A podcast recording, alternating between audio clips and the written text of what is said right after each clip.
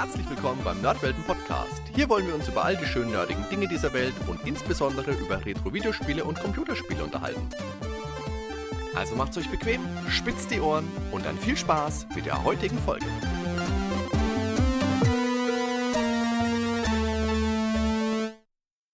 Hallo, liebe Hörer. Heute einmal zu einem ausführlichen Spielebericht. So langsam naht der Sommer und damit auch die ersten heißen Tage.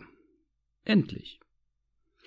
Ich weiß nicht, wie es euch geht, aber ich finde es immer ganz spannend, meine Spiele meteorologisch an die Umgebung anzugleichen. Oder sogar entgegenzusetzen. Frostpunk zum Beispiel spielt sich im Sommer ganz anders als im Winter. Doch was ist eigentlich das ideale Sommerspiel? Vielleicht sogar am Strand? In der Gluthitze? Richtig geraten. Tune.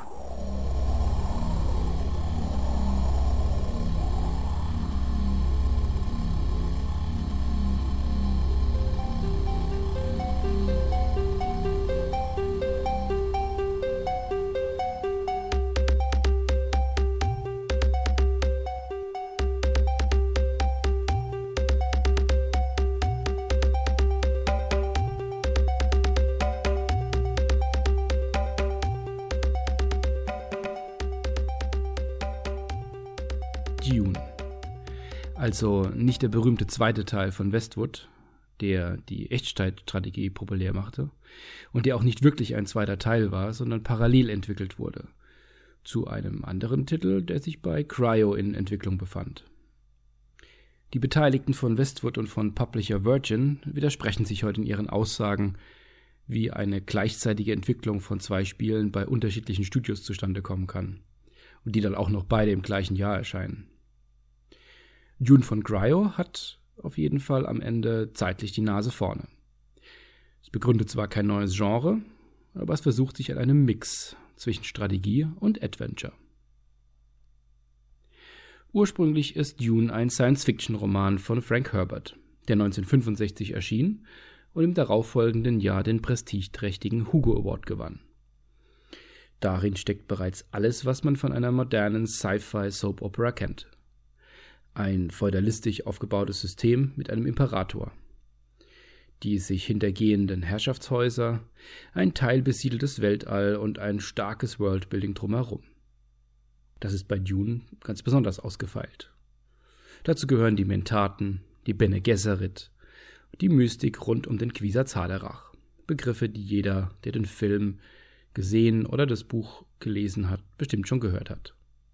Also alles ziemlich umfangreich, aber es lohnt sich zu lesen. Wer ein frühes Song of Ice and Fire in der Zukunft lesen möchte, ist hier gar nicht schlecht bedient, auch wenn Herbert deutlich sperriger schreibt als Martin. Das Spiel beginnt wie in Buch und David Lynchs Film aus den 80ern damit, dass wir als Herzogssohn Paul Atreides mit dem gesamten Herrschaftshaus auf Arrakis ankommen und uns dort mit den veränderten Bedingungen anfreunden müssen. Die Heimat der Atreides ist nämlich ein Wasserplanet. Schnell ist klar, dass das gegnerische Haus der Harkonnen, die zuvor auf Geheiß des Imperators von Arrakis, dem Wüstenplaneten, hätten abziehen sollen, noch immer über Truppen vor Ort verfügen. Und auch der frisch bezogene Palast birgt so einige Geheimnisse, die wir im Spiel nach und nach aufdecken. Das alles geschieht im grafisch opulenten Adventure-Teil des Spiels, wenn man ihn als solchen bezeichnen möchte. Doch dazu später mehr. Vorweg, ich spielte wie damals die Amiga-Fassung des Spiels. Mein 386er mit 40 MHz hatte ich erst 93 bekommen. Schon früh treffen wir im Spiel auf die ersten Fremen. Das sind die Ureinwohner des Planeten und ziehen sie auf unsere Seite. Anfangs lediglich um das kostbare Spice abzubauen, von dem der Imperator in naher Zukunft Lieferungen erwartet. Das nach Zimt duftende Gewürz ist eine unverzichtbare Droge für die Navigatoren der interstellaren Raumhandelsgilde. Nur auf Arrakis erntbar und entsprechend kostbar. Ich flog also schon zu Beginn des Spiels mit einem Ornithopter, das ist ein insektenartiges Fluggerät, von Siege zu Siege. Das sind die Behausungen der Fremen. Dort überredete ich den ersten Fremen-Anführer, mir zu helfen. Das geschieht im Adventure-Teil des Spiels. Den Flug dorthin zeigt das Spiel mit einer hübschen abbrechbaren Sequenz über die reale Spielkarte. Durchaus beeindruckend für die frühen 90er. Von der CD-Version der DOS-Umsetzung ganz zu schweigen. Nach einigen Flügen traf ich zusätzlich zu den herzöglichen Bediensteten im Palast weitere Charaktere unter dem Fremenvolk. Einer von ihnen, Stilgar, ein besonders mächtiger Fremenanführer, bot mir an meiner Seite ordentlich Street Cred unter den anderen Fremen. So waren sie auch bereit für mich zu kämpfen. Also tat ich in der Folge, was man bei Strategiespielen so macht. Ich bildete erste Einheiten zu Kämpfern aus. Vermutlich für einen späteren Kampf gegen die Harkonnen. Mehr wusste ich zu diesem Zeitpunkt noch nicht. Es dauert aber nicht lange, bis wir Gegner finden. In den einzelnen Seats liegen Erntemaschinen, Waffen, Ornithopter und weitere Gegenstände, die ich dann auf meine Ernte- und Kampfeinheiten verteilen kann. So, da war ich bereit für meinen ersten Kampf gegen gegnerische Truppen und Festungen, die auch tatsächlich dann so nach und nach auf der Karte auftauchen. Die Kämpfe laufen automatisch ab und ohne jegliches Feedback, von kurzen Texten einmal abgesehen. Wir können ermitteln, wie viele Truppen sich in gegnerischen Festungen aufhalten und über einen Kommentar der eigenen Truppen erfahren, wie stark diese sind. In Zahlen und Statistiken drückt sich das allerdings nie aus. Gerade im ersten Drittel meiner Kämpfe verlor ich nicht selten eine Belagerungsschlacht, ohne danach eine Ahnung zu haben, weswegen ich verlor. Erst nach einer Weile kam ich auf die Idee, vielleicht meine Armeen mit besseren Waffen zu versorgen. Nachschubketten benötigen die Truppen nicht. Das nimmt einiges an Komplexität aus den Kämpfen. Es gibt auch keine unterschiedlichen Einheitentypen, lediglich Erfahrungsstufen, deren dahinterliegendes Punktesystem aber nur in grobe Kategorien wie Novice, Skilled und Expert zutage tritt. Für Angriffe stehen an taktischen Möglichkeiten lediglich die Aufteilung der eigenen Armee zur Verfügung. Und auch das hilft nur dabei, schneller voranzukommen. Flankenangriffe oder ähnliches kennt das Spiel nicht. Im ersten Spieldrittel sprang ich meist zwischen dem dialoglastigen Adventure-Teil und dem Abklappern von Seeds hin und her. Häufig schaltet ein Abschnitt einen Fortschritt für den jeweils anderen frei. Das läuft meist auf reine Trigger hinaus, die für mich nicht immer offensichtlich waren. Beispielsweise hordete ich anfangs Spice, ohne dass der Imperator davon etwas einforderte.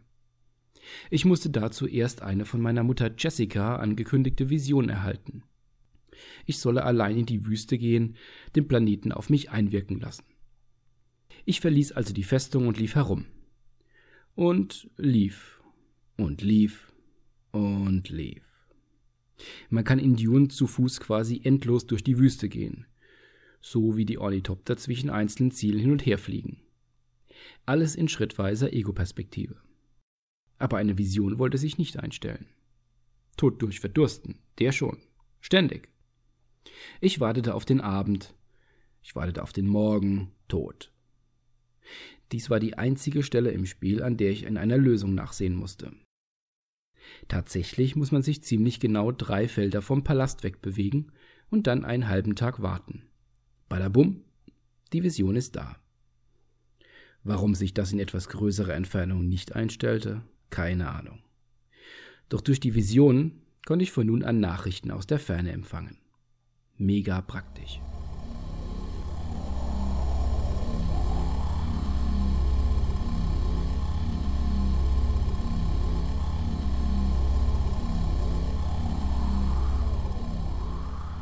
Erst durch das Erlangen der Visionsmacht im Adventure-Teil schaltete ich den Imperator-Abschnitt des Spiels frei, sodass dieser in meinem Spiel an Tag 38 seine erste Spice-Lieferung verlangte.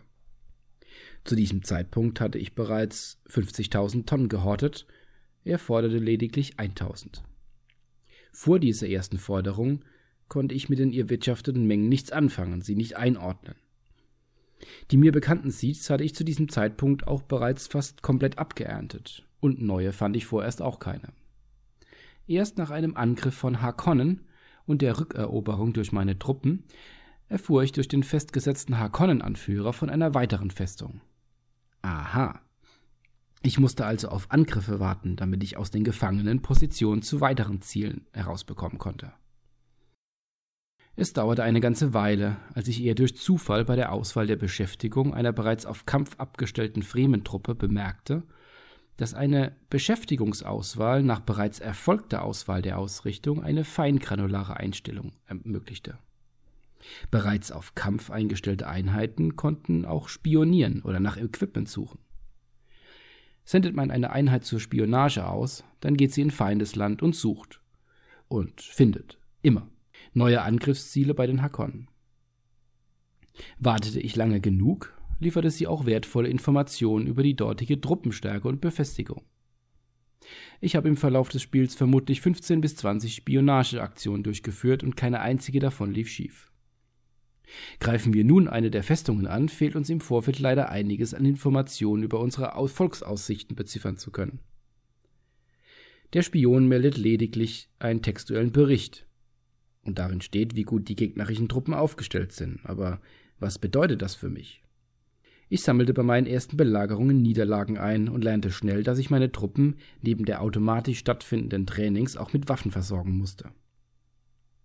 Die typischen Jobs aus Rollenspielen repräsentieren im Spiel Schmuggler, die wir in Städten finden. Und tatsächlich finden wir in Städten auch nichts anderes. Bei den Schmugglern können wir Zubehör für Ernter, also die Erntemaschinen oder die Ornithopter kaufen, oder auch Waffen. Über den Preis lässt sich in etwa ablesen, wie stark die jeweiligen Waffen zu gewichten sind, allerdings auch hier ohne ein transparentes Punktesystem. Ich kaufte also Waffen und überlegte, welche Möglichkeiten ich zur Auslieferung an meine Truppen hatte. Ich flog zu den Truppen hin und befahl ihnen, in die jeweilige Stadt zu gehen. Sie lehnten dies mit dem Hinweis ab, dass sie nicht in Städte gehen würden, außer um Ausrüstung zu holen. Sie machten es aber nicht. Hm. Lösung? Ich wählte unter der Truppenausrichtung Go and Search for Equipment aus. Dort, wo vor Spezialisierung der Truppe lediglich die generelle Ausrichtung der Mannschaft stand, ließ ich nun eine ganz konkrete Handlung auswählen. Die Einheit wandert auf den Befehl hin zu Städten und holt Waffen und Ausrichtungsgegenstände ab, die sie noch nicht hat. Im Spiel kommen vier verschiedene Waffen vor: die Krüßmesser, Lasergewehre, Weirding-Methode und Atomwaffen. Letztere konnte ich nicht kaufen, sondern musste sie in den eroberten Harkonnen-Festungen erbeuten. Über die Stärke der Waffen und ihre konkreten Auswirkungen macht das Spiel keine Angaben. Aufgrund der dargestellten Reihenfolge und jener, in der die Trupps losziehen, um sich zusätzliche Waffen zu besorgen, also wenn eine Einheit über Lasergewehre verfügt, sucht sie danach nach Weirdung-Methoden, scheint die obige Reihe der aufsteigenden Wertigkeit zu entsprechen. Dies stellt das Spiel aber in keiner wie auch immer gearteten Form dar. Waren die Armeen erst einmal mit sämtlichen Waffen versorgt, gewann ich jede Schlacht. Etwas mühsam gestaltet sich das Management der Sieges. Ich flog jede Sicht immer wieder an, um keinen Trigger oder potenzielle neuen Fremen-Einheiten zu verpassen. Dabei bleiben sonstige Gameplay-Elemente überschaubar. Truppen akquirieren, trainieren lassen, ausrüsten, fertig. Das Trainieren geschieht von alleine. Für Kampfeinheiten mit Gurney Halleck etwas schneller. Die Ernter müssen nach und nach auf neue Felder gezogen werden, damit sie noch Spice ernten. Auch hier enthält das Spiel außer minimalen Erweiterungsmöglichkeiten bei der Ausrüstung keine weiteren Elemente. Auffällig? Mit der Zeit sättigt sich das überall vorkommende Spice in Pauls Körper, was sich in immer blauer leuchtenden Augen äußert, wenn er in den Spiegel schaut und dankenswerterweise auch in einem immer größeren Kommunikationsradius. Nach und nach musste ich immer weniger mit dem Ornithopter zu Siege fliegen und steuerte meine Truppen aus der Ferne. Leider bietet das Spiel keine vernünftigen Übersichten über das globale Geschehen an. Die eigentlich dafür gedachte Dune Map zeigt zwar alle Einheiten und Sieges an und bietet mit einem Klick auf das jeweilige Element alle relevanten Details, doch ist sie viel zu nah am Geschehen dran. Selten schaffen es mehr als drei oder vier Sieges auf den Bildschirm. Cryo hätte hier besser etwas auf Optik verzichtet und die Karte einen größeren Ausschnitt anzeigen lassen. Wahrscheinlich wollten die Entwickler die Karte angenehm fürs Auge gestalten. Schließlich hält man sich im späteren Verlauf des Spiels fast ausschließlich auf der Übersichtskarte auf, verschiebt seine Armeen und gibt seinen Erntern Befehle. Für einen globaleren Überblick nutzte ich meist die Spice Density Karte in der immerhin ein geschätzter Sechstel von ganz Arrakis zu sehen ist. inklusive der Sieges und via Mouseover auch die Anzahl und Art der dort stationierten Fremdeinheiten. Der Abschnitt außerhalb des Strategieteils bezeichneten Spieler und Journalisten zeitgenössisch stets als Adventure. Doch ist die Genreeinteilung meines Erachtens etwas großzügig. Die Entwickler wollten offenkundig die Geschichte von Herbert in das Spiel einbetten, ganz im Gegensatz zur Versatzstückauswahl der Westwood Studios. Und das gelingt ihnen über Interaktion zwischen den einzelnen Charakteren. Alles aus der Sicht des logischen Protagonisten Paul Atreides. Viel Adventure gibt es dabei aber nicht. Wir betreten lediglich im Palast eine Handvoll Räume, die wir zuvor über Dialoge mit den anderen Charakteren gefunden haben. Alles streng linear. Dialoge, kein Inventar und auch keine Rätsel. Das Spiel wartet mit dem Fortschritt der Geschichte stets auf einen bestimmten Trigger. Das kann beispielsweise der Besuch eines Siege sein, ein bestimmtes Gespräch oder ein Erfolg im Strategieteil des Spiels.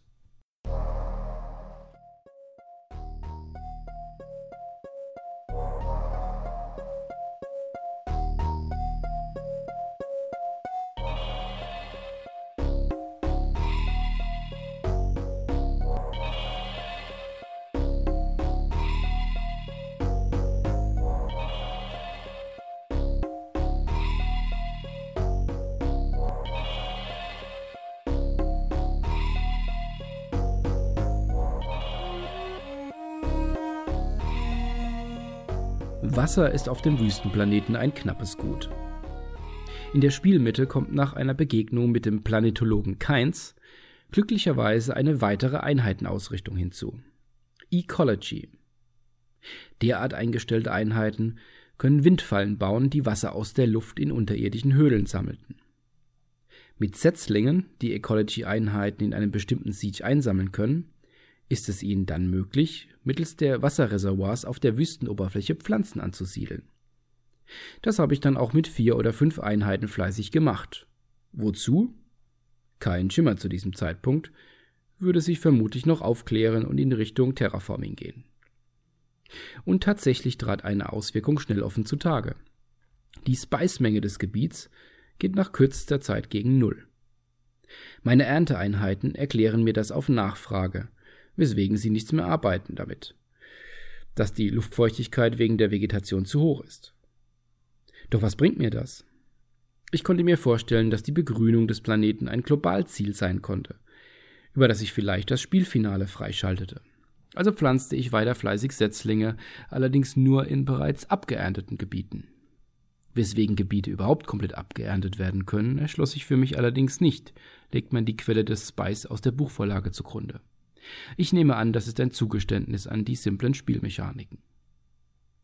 Später lernte ich noch durch Zufall, was mir das Terraforming bringt.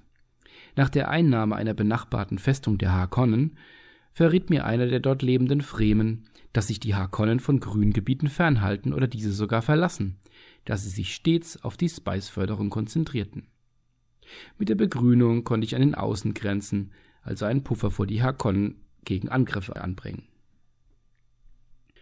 Im letzten Viertel kam erstmals so etwas wie Zeitdruck hinzu. Der Imperator steigerte die geforderte Spice-Menge von Mal zu Mal. Die Spice-Vorkommen hingegen sanken. Irgendwann ließ ich dann Peak Spice hinter mir und musste zusehen, wie die Lieferungen an den Imperator größer waren als meine Förderungen in der Zeit seit der letzten Abgabe. Meine Vorräte schmolzen von über 100.000 in Richtung 50.000 bei Lieferpflichten von mittlerweile mehr als 20.000. Da halfen dann auch die wenigen von den Harkonnen eroberten Gebiete wenig. Ganz am Ende zeigt das Spiel übrigens exemplarisch, warum es eine sperrige Erfahrung für den Spieler bleibt. So nach etwa 130 Arrakis-Tagen hatte meine Fremen-Armee sämtliche Harkonnen-Festungen eingenommen und in Sieges umgewandelt. Das geschieht bei der Einnahme.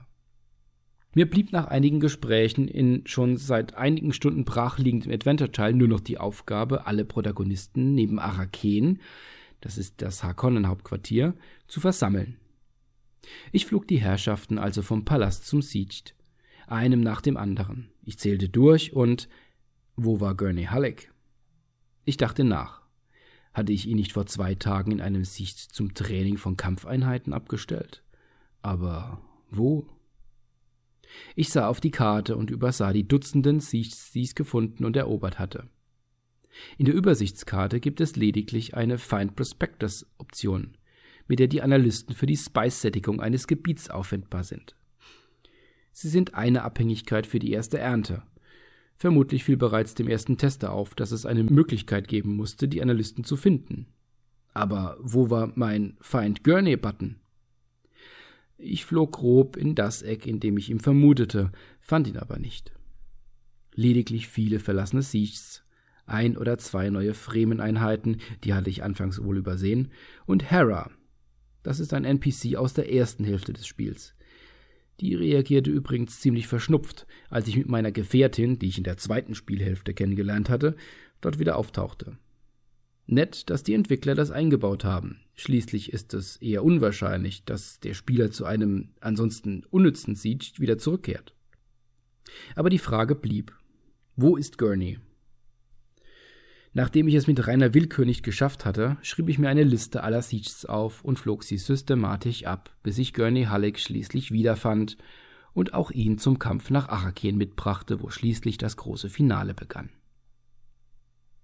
Das Spiel nervt nicht selten dann, wenn es dem Spieler keine Hilfestellungen für Micromanagement liefert oder Präsentation und Narration über die Spielmechanik stellt.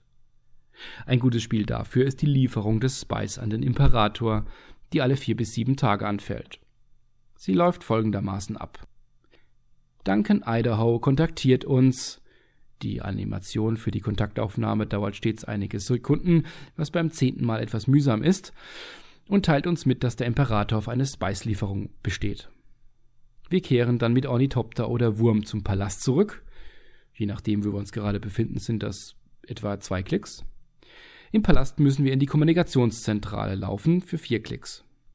Dort rufen wir die neue Nachricht ab, drei Klicks, und gehen dann zu Duncan Idaho, zwei Klicks, und sprechen ihn auf die Nachricht an. Aufgrund des Gesprächs kommen hier etwa sieben Klicks mit hinzu. Dann sprechen wir Duncan an, dass er uns in den Kommunikationsraum folgt. Erneute drei Klicks. Einer unserer Begleiter verabschiedet sich jedes Mal, ein Klick. Dann gehen wir wieder in die Kommunikationszentrale, zwei Klicks. Duncan verschickt das Spice. Wir reden mit ihm kurz, bis eine Antwort kommt, vier Klicks. Dann rufen wir die Nachricht des Imperators ab für drei Klicks, gehen wieder zurück, wo wir unseren Begleiter abgestellt hatten, nochmal zwei Klicks und bitten ihn, uns wieder zu begleiten, drei Klicks. Das war monoton, ich gebe es zu. Aber was ist aufgefallen? Wir benötigen 36 Klicks dafür, dass wir eigentlich nur sagen möchten, danken, das passt, schickt dem Imperator sein Spice. Die ersten drei Mal fügt sich das noch gut in die Narration ein, doch beim zehnten Mal nervt es nur noch. Man muss sich das mal vorstellen. Jedes Mal, wenn der Spieler im späteren Verlauf eine Don't forget to pay the Emperor Meldung von Duncan Idaho bekommt, weiß er in diesem Augenblick, dass ihm 36 Klicks bevorstehen für eigentlich eine einzelne Aktion.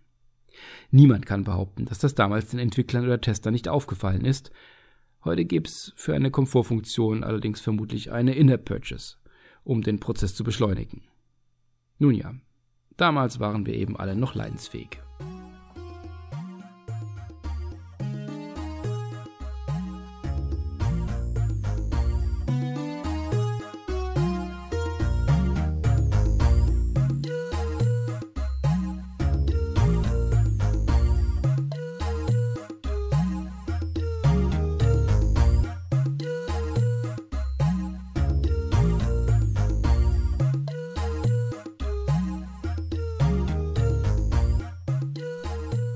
Dune stand 1992 ganz klar im Schatten seines unabhängig entwickelten Cousins Dune 2 von Westwood und galt in der Mehrheitsmeinung als exotischer Genremix zwischen Adventure und Strategiespiel mit hübscher Präsentation und wenig Tiefgang. Liest man die deutsche Fachpresse von damals, fragt man sich, weswegen es bei so vielen Spielern noch heute positiv in Erinnerung geblieben ist. Im Übrigen als eines der ganz wenigen Werke von Cryo. Zumindest bei einem Blick in die Lenhardsche Schneidersche Powerplay und PC Player, denn dort schaffte es das Spiel lediglich auf 38 bis 57 Prozent. Also ganz klar Flop-Niveau. Michael Hengst in der Powerplay bezeichnete das Spiel entgegen der damaligen Meinung korrekt als Strategiespiel und beschwerte sich über die monotonen Spielabläufe. Damit hat er vollständig recht. Auch wenn der Kommentar und der zugehörige Test nicht den Eindruck vermitteln, als habe er das Spiel seinerzeit bis zum Ende gespielt. Der Test von Heinrich Lehnhardt in der PC Player bezeichnet Dune 2 fälschlicherweise als Nachfolgespiel und auch er liest sich eher nach einer Handvoll Stunden Spielzeit. Die ASN hingegen vergab starke 11 von 12 Punkten und lobt in erster Linie die starke Präsentation. Der Test sieht neben den Adventure-Elementen auch Rollenspieleinflüsse. Bezeichnet ersteres allerdings auch als sehr geradlinig, was den Tester allerdings nicht weiter störte. Der Amiga Joker war in gewohnter Form von der Amiga-Konvertierung begeistert und gab immerhin noch 82 Prozent. Auf die Spielmechanik geht dieser Test wenig ein, nennt aber neben dem wie überall vergebenen Lob für die Grafik auch eingeschränkte Handlungsspielräume und fehlende Rätselherausforderungen. Den Test der damals überlauten Playtime mit der typischen Fabelwertung von 94% lasse ich einmal unkommentiert stehen. Doch der Punkt ist, die Tests von damals haben im Kern recht. Das Spiel ist monoton. Die Menge an Spielelementen ist überschaubar. Es existieren wenige taktische Stellschrauben. Und alles fühlt sich nach einer völlig linearen Erfahrung an. Das passt aber andererseits auch ganz gut zur schicksalshaften und unausweichlichen Geschichte der Atreides. Doch was macht nun den Reiz des Spiels aus heutiger Sicht aus? Trotz aller Ecken und Kanten macht mir das Spiel auch 27 Jahre nach seiner Veröffentlichung immer noch Spaß. So sehr, dass ich mir als einmal bis spät nachts spielte. Mit dem klassischen nur noch diese eine Festung erobern. Dass ich mit meinem Laptop in der Hand einen Teil des Fußwegs nach der Zugfahrt zurücklegte und auch nicht aufhörte, bis ich den Endscreen sah. Ja, der Strategieteil ist minimalistisch. Es existieren keine technischen Finessen und auch nahezu kein Feedback auf Schlachtverläufe. Die Steuerung ist für ihre zeitliche Verortung zwar bequem, aber die Unmengen an Klicks für immer wiederkehrende Handlungen nahmen bereits damals Grinding-Aktionen bei Casual-Spielen vorweg. Auch der Adventure-Teil gewinnt keinen Blumentopf durch seine einfache Dialogstruktur und die Handvoll besuchbaren und sich unterscheidenden Orte. Aber die Stärken des Spiels ziehen einen auch heute noch in seinen Bann. Da wäre zum einen die Präsentation zu nennen. Der Soundtrack von Stefan Pick ist geradezu fantastisch und unterstreicht das andersweltliche Setting und die permanente Bedrohung durch düstere elektronische Klänge. Allein die Titelmelodie lässt damalige Spieler den heißen Sand zwischen den Zählen fühlen. In der CD-Version der DOS-Fassung bietet das Spiel zudem eine große Menge ordentlich produzierter Sprachausgabe. So etwas wie Soundeffekte konnte ich jedoch in keiner Version finden. Die Musik steht stets im Mittelpunkt. Die Grafiken sind stilvoll und detailreich gezeichnet an einigen Stellen auch hübsch animiert, beispielsweise wenn man einen Wurm ruft. Einflüsse aus dem Strategieteil zeigen sich auch in der Ego-Perspektive, mit der wir uns vor oder um Gebäude aufhalten können. Die ist zwar ansonsten größtenteils nutzlos, bis auf eine einzige Ausnahme, zu der wir drei Schritte vom Palast entfernt sein mussten, ihr wisst schon, zeigt aber das Siege aus der Distanz, zeigt herumstehende Ornithopter und Erntemaschinen bei der Arbeit, was eine schöne Präsentation für den ansonsten Brettspielartigen Strategieteil darstellt. Auch wenn wir die Umwelt verändern, durch Kultivierung Vegetation schaffen, können wir die Pflanzen auch im Ego-Teil sehen, sogar beim Überfliegen mit dem Ornithopter. Das führt zu einem weiteren Punkt, der Immersion. Einen Story-Abschnitt mit Ego-Ansicht neben das Strategiespiel zu stellen, war ein cleverer Schachzug, um den Spieler stärker in die Welt zu ziehen. Zudem liefert es an dieser Stelle wunderbar Feedback für die Taten des Spielers, indem er eigentlich abstrakte Veränderungen der Spielwelt ganz konkret erleben kann. Dazu gehört auch der für heutige Verhältnisse etwas anstrengende Micromanagement-Teil. Wir denken an die 36 Klicks für die Spice-Lieferung. So umständlich die notwendige persönliche Präsenz für alle Aktionen auch ist, es vermittelt dem Spieler ein Dabeigefühl, wie es ein reines Strategiespiel nicht liefern kann und glücklicherweise schraubt das Spiel die Anzahl der Flüge durch einen erweiterten Kommunikationsradius im späteren Verlauf wieder herunter. Wenn auch nicht so weit, wie es mir gewünscht hätte. Immerhin dachte man schon damals an das große Micromanagement im Endspiel. Ein weiteres Plus ist natürlich die Romanvorlage für alle Dune-Spiele. Hier mit zusätzlichen Versatzstücken aus dem Film. Arrakis und der Konflikt zwischen den Atreides, den Harkonnen und den Truppen des Imperators, die Kultur, die Technik, all das bietet derartige Möglichkeiten, sich wechselweise zu Hause oder fremd zu fühlen, wie es nur wenige andere Vorlagen schaffen. Cryo hat das Szenario stilsicher zwischen dem damaligen David Lynch-Film und der Buchvorlage angesiedelt und mit sehr schönen Grafiken dargestellt. Für mich persönlich übte die Globalstrategie einen besonderen Reiz aus, so einfach und reduziert sie auch war. Nach einer Weile war mir das Ziel klar, hatte ich identifiziert, wie viele Festungen ich noch einnehmen musste und hatte ich meine Truppen aufgestellt. Nach und nach die feindlichen Befestigten zu erobern und dabei bis zum Mittelteil auch gelegentlich mal zu scheitern und den eigenen Fortschritt durch die Rotfärbung von Arrakis auf der Globuskarte zu sehen, das tröstete über fehlende taktische Tiefe hinweg. Ein letzter, aber vielleicht für die heutige Rezeption bedeutender Punkt ist die Steuerung. Ich habe die unnötigsten Klicks und fehlenden Optionen bereits mehrfach erwähnt, aber im Kern funktioniert das User Interface noch heute ordentlich. Pop-up-Menüs auf Übersichtskarten, Dialoglisten, einfache Bedienelemente. Im Spielverlauf zeigte sich, dass einige Komfortfunktionen angenehm gewesen wären, aber das ist Jammern auf hohem Niveau bei einem mittlerweile 27 Jahre alten Spiel. Cryo ist mit Dune kein rundum perfektes Meisterwerk gelungen aber durch Grafik und sonstige Präsentation fängt es sehr schön die Atmosphäre von Herberts Klassiker ein. Und das in meinen Augen auch stärker als das lose darauf basierende Dune 2 von Westwood. In einigen Jahren kehre ich sicher noch einmal auf Arrakis zurück. Vielleicht auch schon demnächst. Bei der nächsten Hitzewelle.